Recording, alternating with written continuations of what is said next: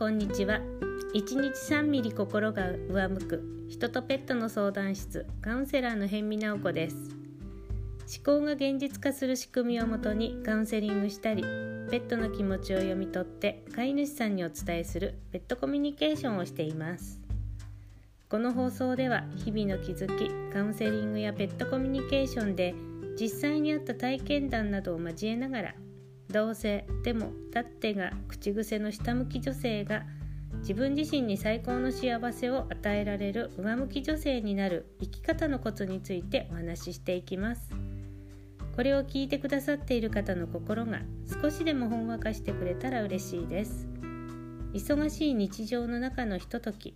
何かをしながらでも気軽に耳を傾けてくれたらいいなって思っています。さあ今日はあの周りが周りの人から自分の思考に気づく自分の心の中の状態に気づくっていうのを今日私が体験した実例を交えてお話ししたいなって思います。私今日あのワンコのお散歩に行きまして、まあ、いつも通りの道を歩いてたんですね。えーと夫と一緒に歩いてたんですけれどもそしたらご近所のあのいつも知り合いのこうおば様があのお庭の手入れをしてましてで私たちに背中を向けたままなんか一生懸命庭の手入れしてたんですね。でその横をちょっと通り過ぎた時にその方があの言っている言葉が聞こえたんですよ。でそれは何かっていうとなんか結構怒った口調の言葉だったんです。でねえー、その女性は言ってたのは「つべこべ言わないで入って言ってりゃいいんだよ全く」ってこうすごい強い口調で言ってたんです。でなんか背中越しにも怒ってるのが分かったのでなんか私なんかはこうついついこう怒ってるなって思うともう顔も見ずに あのちょっとこう離れてあもうなんか関わらないでおこうみたいな感じで、まあ、さっさとその前を通り過ぎたんですね。でももう明らかにすごいちゃんとこうその言っている言葉が聞こえてきたのでいたので、まあ、歩きながらすごい気になってたんです。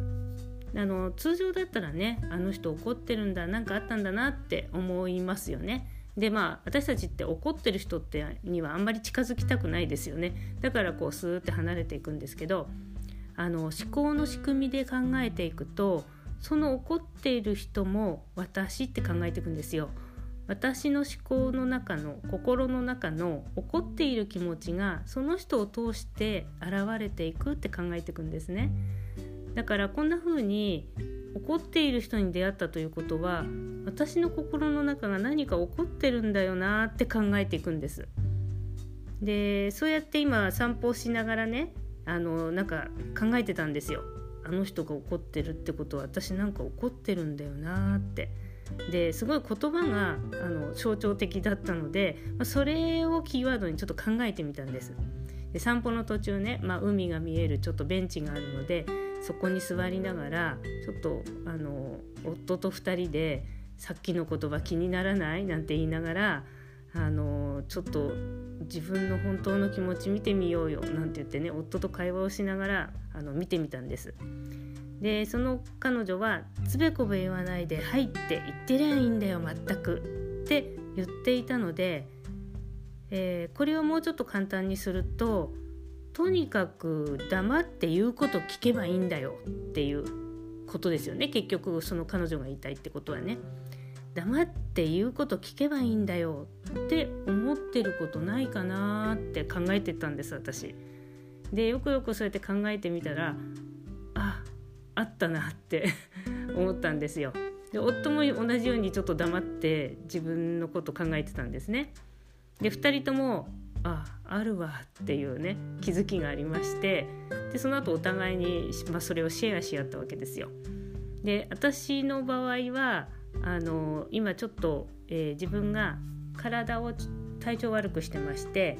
えー、関節があちこち痛い病気なんですね今私。でそれをすごいちゃんと治そうと思って薬をやめてあの食事とか、まあ、自然療法で治そうと思って今あのこういろんな食事とか漢方薬とかあの体を温めることで改善を図ってるわけなんです。でまあ薬をやめたことで痛みがぐわーっと上がってきまして一時より本当良くなったんですけれどもとにかくこの体が痛くて体が不自由で言うことを聞かないこの状態にもうやっぱり痛みってストレスなので怒ってるんですね私ね。でそれはすごい自分で自覚した時もあるんですよ。全くもうどうしてこんなに痛いのみたいな感じで。でもそれをこうあの言うともうとにかく黙って動いてよって感じなんですよ。自分の体にこうやって怒ってるんだっていうのがこうその彼女の言ってる言葉を通してなんかすごく身に染みて分かったんですね。ああ私体に優しくないななんて思ったりしてあの痛みでいろんなことを教えてくれているんだけどやっぱり痛さに負けてしまう一喜一憂してしまうことでとにかくもう黙って動いてよもう周りのみんなよりみたいにとか前の私みたいに動いてよってこう言ってすごい心の中で怒ってるってことが分かったんですね。そして夫は夫で何かなって言ったらもうあのコロナで外出自粛なのにあちこちこう行ってる人がテレビでこう見てたわけですよね。でその人たちに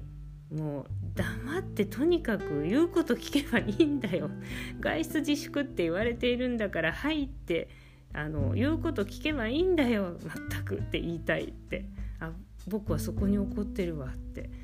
で彼はちょっとあの観光業でもあるのでその私たちが住んでる土地って観光地でもあるんですね。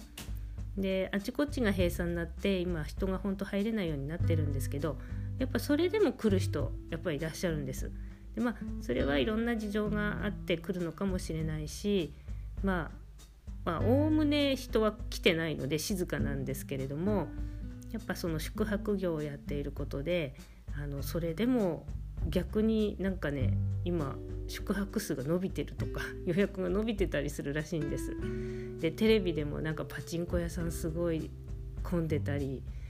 なんかゴルフの打ちっぱなしが混んでたりとかあっちこっちこう県をまたいでみんな外出自粛しないで出てってる様子とかあのやっていますしとにかく自分の心の中でとにかく言うこと聞きゃいいんだよって思って怒ってたってすごい認識したらしいんです。で自分でもねこんな怒りがあるってあんまり認識してなかったらしくてうちの旦那さんはあんまり怒る人じゃないのであの怒りに気づきにくいタイプではあるんですね。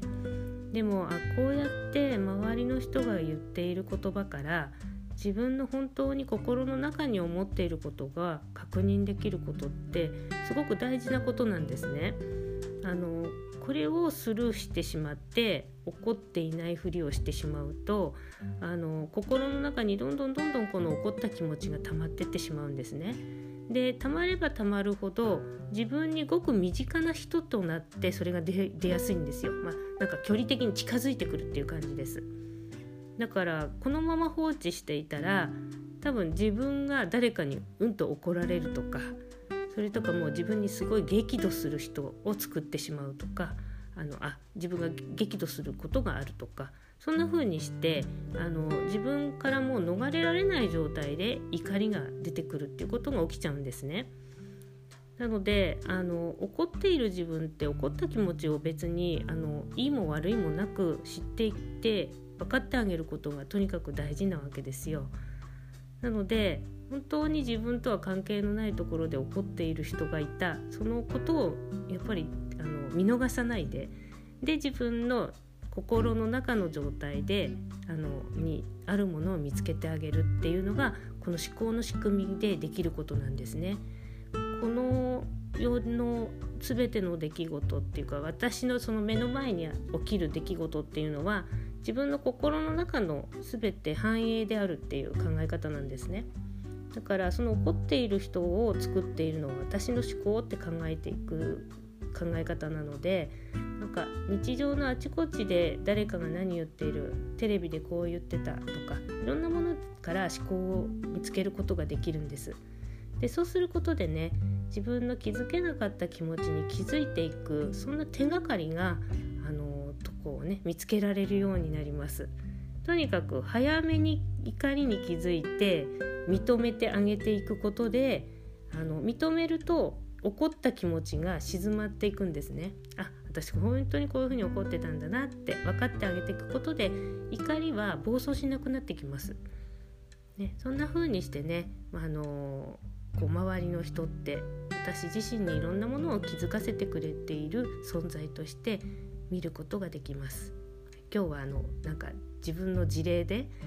あの自分の気持ちに気づいていくあのそんな方法をちょっとお話ししてみました。